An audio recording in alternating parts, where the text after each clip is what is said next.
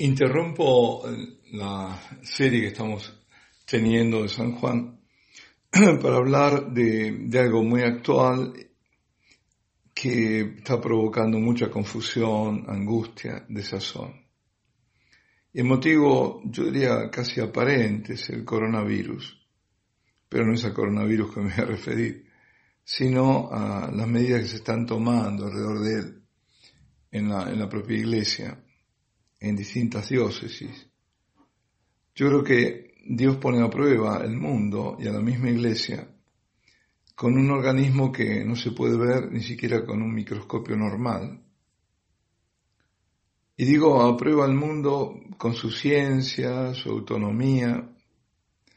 Ya hablábamos, ¿no?, del hombre autónomo, y que hace su propia ley a espaldas de la ley de Dios. Fue la lectura justamente del domingo, este último, el primer domingo de Cuaresma. El hombre que come el fruto del árbol del conocimiento del bien y del mal. Y el fruto es la muerte. Es la desnudez ante Dios por la privación de su gracia en la que estaba, con la que estaba revestido. Pues bueno, eso no lo voy a repetir. Digo que Dios con un simple virus nos pone a prueba a todos aprueba la iglesia, a los hombres de iglesia en su fe, y vemos cuán grande es la apostasía. Y ahora comentaré lo dicho por dos obispos, que a juzgar por lo que dicen son verdaderos pastores. Uno es un obispo francés, Monseñor Roland Pascal de Arsbelay, quien dijo que más que epidemia del coronavirus, esta es una epidemia de miedo. Y a esa, a esa epidemia hay que temerle. Y dijo también que él no secundaría a las autoridades civiles imponiendo medidas. Es decir, no impedirá que los fieles se reúnan para orar, para asistir a misa.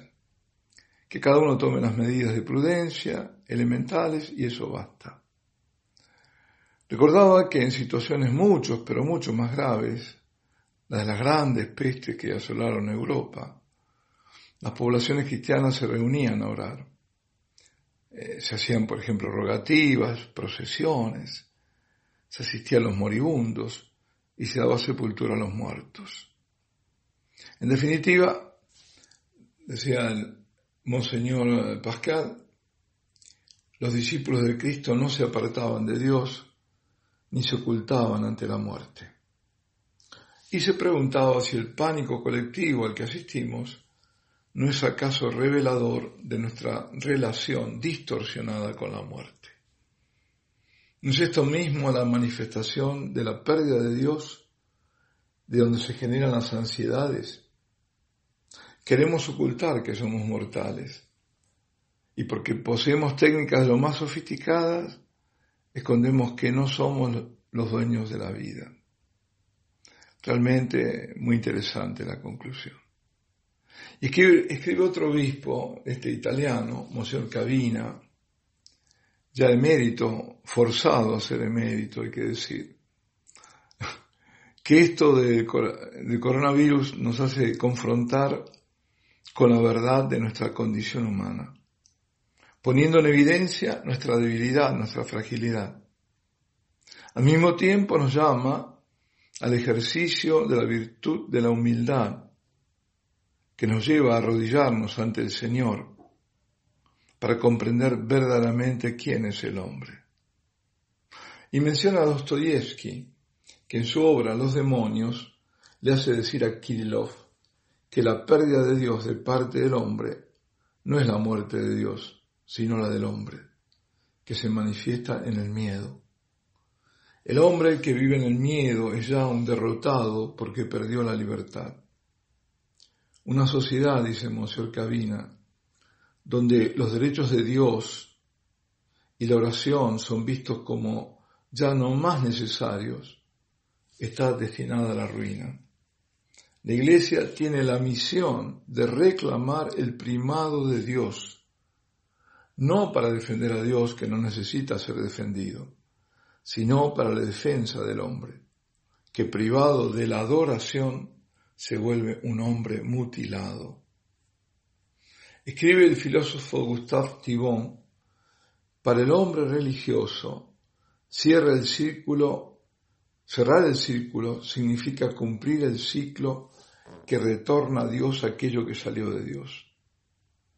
Todo lo que los santos de una vez sabían de la creación era que ella debe retornar a Dios y la meta era más importante que el camino. Hoy conocemos mucho mejor la calle, la ruta de la creación, la hemos piqueteado, la hemos aplanado, hecha transitable, pero hemos olvidado la meta y corremos precipitados alternativamente de la falsa esperanza a la verdadera desesperación, en un camino que no lleva a ninguna parte porque gira en torno al hombre. Cuando la humanidad se vuelve víctima de la gran tentación de bastarse a sí misma por una especie de orgullo colectivo, luego pretende resolver sus problemas en absoluta autonomía. Pero no es así. Un mundo reducido solo al trabajo, a la organización, a la técnica y la ciencia, en el que falta la oración y la contemplación, se vuelve una suerte de infierno. Y yo acoto lo que dice, lo que está diciendo Monseñor Cabina, que eso justamente es lo que pasa en esos países tan perfectos y adelantados, donde no, no por nada el, el índice de suicidios es mayor que en otros lugares. Y finalizaba diciendo que la prueba que estamos viviendo debe llevarnos a confiar nuestras necesidades a la Santísima Virgen. Mantener la adoración a Dios en una sociedad es indispensable para que la sociedad sea verdaderamente humana. La Virgen, la adoración. Bueno, este audio o estos, me parece que va a ser más que uno, porque aún no sé cuánto tiempo tomará lo que deseo decir. Y, digo, este audio, o estos audios más bien, quieren ser respuesta a tanta angustia, porque de todas partes me están escribiendo, se están comunicando, eh, y toda esta angustia surge por la privación de los sacramentos, no solo de la Eucaristía, sino también de la confesión. Cierre de iglesias. La última noticia increíble, pero verdadera, lamentablemente, tristemente cierta, es que cerraron las piletas de Lourdes. De Lourdes. El lugar de la sanación. El lugar donde está comprobado que, que, que ahí los microbios se desactivan, por decirlo de alguna forma. ¿A dónde ha llegado la falta de fe? Y también, bueno, lo otro, lo otro que causa mucha angustia, ¿no? Es la obligación de comulgar en la mano. Sobre todo aquellos, por supuesto, que, que comulgan siempre, en la boca, en la boca y, además de, rodillas, o en la boca, y que de golpe ahora les están obligando a comulgar en la mano. Y, es claro, violentando las conciencias. Entonces, de todo esto quiero hablar. Pienso articular lo que he de decir primero en relación a las medidas, estas medidas que se están tomando. Luego, porque se dice que es lo mismo comulgar en la mano que en la boca, y que se debe sin más obedecer donde solo se permite en la boca, recordar, eh, perdón, donde solo se permite en la mano, en la mano, recordar de dónde viene la comunión en la mano y sus consecuencias. Tengo que también decir que hubo ya una serie llamada Comunión y Adoración dedicada al tema, pero ahora voy a agregar otros detalles. Y finalmente, sugerencias donde no sea de ningún modo posible comulgar en la boca. En diócesis, empezando por, por estas medidas, ¿no? Así, abuelo de pájaro, simplemente. Pero eh, leemos, vemos, sabemos que en diócesis del norte de Italia, como por ejemplo Milán, como Padua, como Bolonia, como Génova, se impusieron medidas que van desde el cierre de iglesias, ah, también la zona del Véneto, por supuesto, eh, van desde el cierre, ya, bueno, ya había dicho Padua, desde el cierre de iglesias van estas medidas con la consecuente eliminación de las misas, sobre todo a eso apuntan, ¿no? Eh, cancelar las misas dominicales y aún las feriales hasta la obligación de la comunión en la mano. Pero esto no fue solo en Italia, también por ejemplo en Houston, en Texas, se han tomado medidas similares y así en otras partes. Y se van agregando, se van sumando. En México, en otros lados, aquí y allí. La justificación es evitar la propagación del contagio. Curiosamente, en algunos de sus lugares, los bares y otros sitios públicos están abiertos. En Bolonia, por ejemplo, no ha habido hasta ahora ningún caso de coronavirus. Ahora, ¿qué evidencian estas medidas así radicales? Se diría que un excesivo celo por parte de esas diócesis o de los obispos de esas diócesis por la salud física, corporal de las personas. Celo excesivo porque no hay eh, cuarentena total en esos lugares, ya que locales eh, con concurso de público siguen abiertos y los medios de locomoción públicos también funcionan. Pensar que nada menos que en Padua, donde vivió, donde confesó tantos años, pasando horas y horas en el confesonario, ese gran santo, gran, gran santo de pequeña estatura, San Leopoldo Mandic, justo ahí, justo ahí, en Padua, se cancelaron las confesiones. Parece una ironía, ¿no?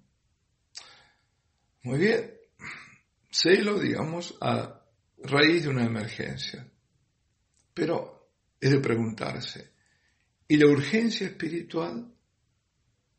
La necesidad de las personas que buscan el auxilio de los sacramentos, que son los instrumentos de salvación que nos dio el mismo Dios, ¿dónde quedan?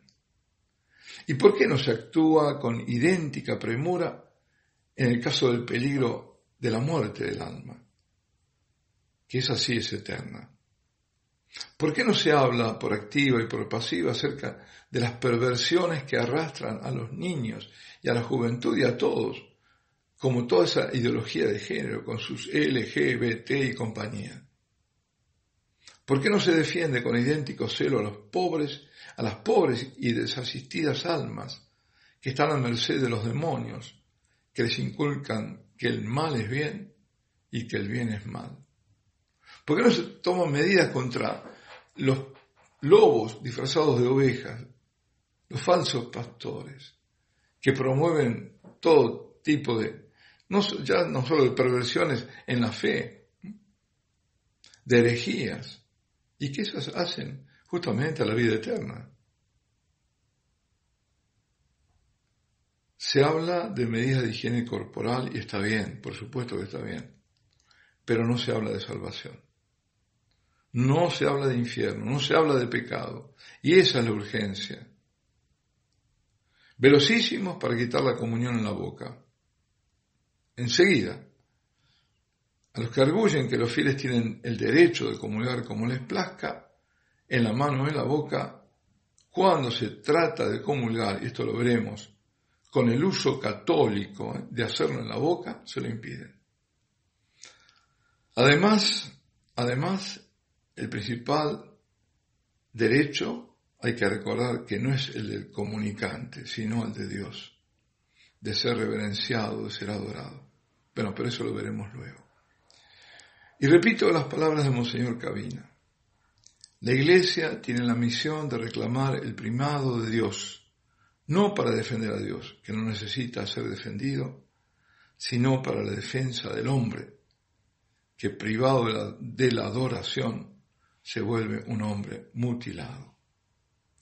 Y ahora, en los otros eh, audios voy a pasar al tema del modo de comulgar, para lo que me voy a valer sobre todo el libro de Monseñor Juan Rodolfo Laice, capuchino, hace no mucho fallecido en San Giovanni Rotondo, donde se fue a servir al Señor al dejar por edad su diócesis de San Luis en Argentina. Y digo que me valgo de sus estudios sobre la cuestión y también de documentos magisteriales. Pero eso será en el próximo audio. Alabado sea Jesucristo, sea por siempre bendito y alabado. Bueno, y ahora vamos a hablar sobre el tema de la, de la comunión en la mano y de dónde vino todo, porque eh, les dicen a las personas, no, es lo mismo, eh, es lo mismo la comunión en la mano que en la boca, eh, tienes que obedecer, etcétera, etcétera. Y vamos a ver un poco para tener argumentos, ¿no? Porque me piden argumentos sobre el tema de la, de la comunión en la mano. Sobre todo con este argumento, como digo, de la obediencia, ¿no? Que, entonces, ¿qué hacer donde se viola, en, fondo, la conciencia? De esas personas que tienen ese sensus fidelium, ¿no? Esa, como instinto del fiel de que de que la mejor forma, la forma que debe ser, la forma católica, es la comunión en la boca, y sobre todo con reverencia y arrodillado. Bien, y después veremos la, propuesta mientras dure la, emergencia. ¿no? Ahora bien, el, el instrumento único y vigente sobre este tema es la instrucción Memoriale Domini que es una instrucción sobre el modo de administrar la Santa Comunión. Y donde ahí se concede el indulto, donde abiertamente, donde abusivamente, mejor dicho, abusivamente, eh, el uso de la comunión en la mano se haya arraigado, dice. Ahora, indulto es un indulto. Si la comunión en la mano no es la forma normal de comulgar, es un indulto. Y un indulto habla de excepción. Indulto es una excepción. Indulto es una tolerancia sobre un hecho abusivo, consumado. Pero no es una aprobación universal, sino es una excepción. Así que de aquí tenemos que partir, de que la comunión en la mano es una excepción, algo que se toleró, que se dio como excepcional, pero, pero, yo diría regañadientes, contra la voluntad del mismo Papa. Es decir, no había más remedio que tolerarlo. Por lo tanto, no se puede poner en igualdad las dos formas de comulgar, porque la verdaderamente católica y milenaria es y tradicional, como dice también el documento, es de rodillas y en la boca. La otra es el modo protestante y surgió precisamente en los países con presencia, con fuerte presencia protestante, que estaba una presencia arraigada de siglos. Estamos hablando de Bélgica, estamos hablando de Holanda, de esos países, alguna parte de Francia, de esos países. Se demuestra que la comunión en la mano no fue querida por la Santa Sede y tampoco formaba parte atención, no formaba parte de la reforma litúrgica postconciliar. Esa reforma no tenía el tema de la comunión en la mano, para nada. Pablo VI había otorgado el indulto y lo hizo por las fuertes presiones a las que fue sometido. Por lo contrario, Roma había alertado no hacerlo, no, no permitir la comunión en la mano y solo cuando la práctica se ve extendido abusivamente se dio el indulto. Aquí luego, después se suman otros países y de una forma rápida, hay que decirlo. Bueno, al comienzo no, pero después sí. Eh, bueno, eh, es decir, eran países y, luego fueron otros países que no tenían esa gran, eh, digamos, presencia protestante. Incluso en ya mucho más aquí, ¿no? en el Sínodo de Obispos del año 2005, eh, los cardenales arzobispos de Riga y el, de, el arzobispo de Kazajstán denunciaban que las innovaciones litúrgicas eh, que más habían hecho para ensombrecer, para, para nublar la Eucaristía, habían sido la eliminación del sagrario del tabernáculo, del sagrario, del centro de la iglesia y la comunión en la mano. Pues bien, digo de nuevo que Memoriale, Memoriale Domini es la única disposición, la única instrucción vigente.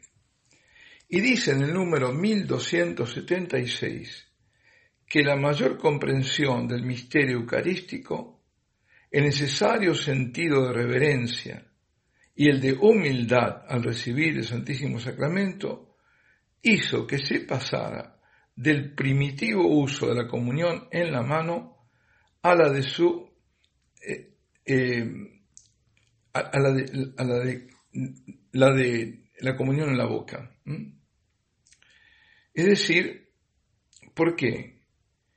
Porque era donde más mejor se comprendía el misterio y con mayor reverencia. ¿eh? En cambio, antes era claro, la otra, ¿eh? donde se ponía el partículo de pan consagrado en la mano, ahora en la, en la lengua, para recibir la comunión. Para eso. Es decir, es el ministro quien pone, a partir de, esa comprensión mayor, la partícula de pan consagrado en la lengua directamente de quien recibe la comunión. Bueno, eso lo dice el, número 1276. Estamos hablando de la única instrucción eh, vigente sobre el modo de, comulgar. Memoriale Domini de Pablo VI. En el, número siguiente, 1277, dice, este modo, es el, el comulgar en la lengua, debe ser conservado, no solo porque se apoya en una tradición de muchos siglos, sino principalmente porque significa la reverencia de los fieles cristianos hacia la Eucaristía. Esta reverencia significa la comunión, no de pan y vino común, de una bebida común, sino del cuerpo y la sangre del Señor. Bien, aquí es muy importante esto, porque a veces me dicen, bueno, eso también lo vamos a ver. Ah, pero si es tan digna la, mano como la boca y además se, comete a veces más pecados con la, con la boca que con la mano. Bueno, a veces sí, pero a veces peor con la mano también, ¿no? La mano significa acción, obra, obrar, ¿eh? obrar el mal. Eh, pero ese no es el tema, ese es uno de los temas, el tema principal no es ese. Y esto lo puedo decir con toda autoridad, porque recorro países y países y países. Estaba viendo cuando había recorrido en un año, bueno, son una cantidad enorme de países y de lugares, y, y, y, celebro misa en pero muchísimos lugares, distintos países, y en todos lados compruebo lo mismo. La comunión en la mano ha llevado a devastar la fe, a quitar la fe en la presencia real. Es decir, se quita la reverencia, se quita el gesto de oración y de reverencia. Es un gesto común, vulgar, el tomar en la mano y de pie más aún. Así que eso fue, por eso se recomienda, dice debe ser conservado. Lo está diciendo cuando va a dar indulto, atención, ¿eh? No es algo anterior, es contemporáneo, justamente cuando va a dar el indulto. Ahora, yo digo algo más. Eh, la forma protestante en la mano es correcta para, los protestantes. ¿Por qué? Porque están recibiendo un pedazo de pan. No están recibiendo la Eucaristía. Ellos no tienen sacerdocio ministerial. Por lo tanto, no tienen Eucaristía. Es decir, ellos están haciendo bien. Es lo que correspondería. Porque no está la presencia, no está Dios. No es Dios. Es pan. Ni nada más de un servicio, que ellos lo llaman así, y que recuerdan, es un memorial, memorial así, simplemente hacer memoria de la última cena. Y nada más. Es muy diferente a lo que es la Eucaristía, totalmente diferente, absolutamente, sustancialmente diferente. Es decir, lo que dice ahí mismo el Memoriale Domini, que ese gesto, ese recibir en la boca, ese gesto litúrgico, significa la reverencia de los fieles cristianos hacia la Eucaristía. Es decir, aquí hay una fuerza en esta expresión. Después de decir que la Iglesia atestigua a través del rito mismo la fe y la adoración dirigida a Cristo. Este significado de reverencia era tan notorio, tan notorio, atención, que reformadores protestantes como Martín Bucero Busser, asesor de la reforma anglicana, se forzaron en cambiar el uso ¿eh? de, dar en la boca, estos reformadores protestantes, e introdujeron la comunión en la mano para que sus fieles no pensaran que Cristo estaba presente bajo la forma de pan. Eh, porque es la línea definitoria, es decir, divisoria, mejor dicho, donde, claro, ese gesto vulgar Así que yo estoy recibiendo pan. Y así no, porque si lo hubieran recibido en la boca los, protestantes, hubieran pensado que era realmente la presencia de Cristo, cosa que no lo era. Pero no lo era porque ellos no solo no lo tienen, sino que niegan, nos niegan a nosotros la presencia real. Eso sí, y ahí no tienen ninguna razón, todo lo contrario. en, la, en la Eucaristía de la Iglesia de Cristo, sea la iglesia de Occidente o Oriente, sea la iglesia católica los hermanos cismáticos de, de, Oriente, los ortodoxos, ahí hay presencia real. Y nosotros tenemos para exhibir, bueno, todos los milagros eucarísticos que se quieran hasta el día de hoy. ¿eh? Entonces, ahí está, eso es importante. Y luego, luego, luego, ahora estoy siguiendo el libro justamente de, como decía antes, de, de Monseñor Laice, ¿eh? Que se llama Comunión en la mano, documentos e historia. Obispo emérito de San Luis, Argentina, bueno, ya fallecido hace poco, con más de, creo que tenía 93 años cuando fallece. Bueno, y dice, por ejemplo, eh, se debe tenerse en cuenta además que el uso de la comunión en la mano no solo ha sido abandonado, sino que fue prohibido expresamente y luego tomado por los protestantes con una clara significación doctrinal. Es decir, la Iglesia lo prohibió, y lo prohibió antes del siglo X incluso. Hubo, por ejemplo, eh, decía el Sínodo de Rouen del año 878, no se debe entregar la Eucaristía en manos de ningún laico, hombre o mujer, sino solamente en la boca. Si alguien transgredice esto, dado que desprecia a Dios omnipotente y no rinde honor a cuanto en él hay, que sea excluido del altar. Es comulgado, punto. Esto es el Sínodo de Rouen, en Francia. También el Sínodo de Córdoba, en el año 839. ¿eh? Y hay testimonios similares que se hacen en la región de Prim. Es decir, había ya, estamos hablando del siglo IX, incluso antes, eh, documentos que muestran que, por qué lo hacían, ¿eh? por qué se prohíbe. Directamente se prohibió la comunión en la mano. Y, vuelve entonces, después del concilio por, su, por sus fueros. Pero que no es el concilio, de nuevo, el concilio no tiene nada que ver. Y la reforma postconciliar no tiene nada que ver con todo esto. Entraron por otro lado. Es decir, cerraron la puerta y entraron por la ventana. Y dice en el número 1278, de ese modo de distribuir la comunión, se entiende, se aparta todo peligro de profanar las especies eucarísticas y se cuida que no caigan los fragmentos. Estamos hablando de comunión en la boca.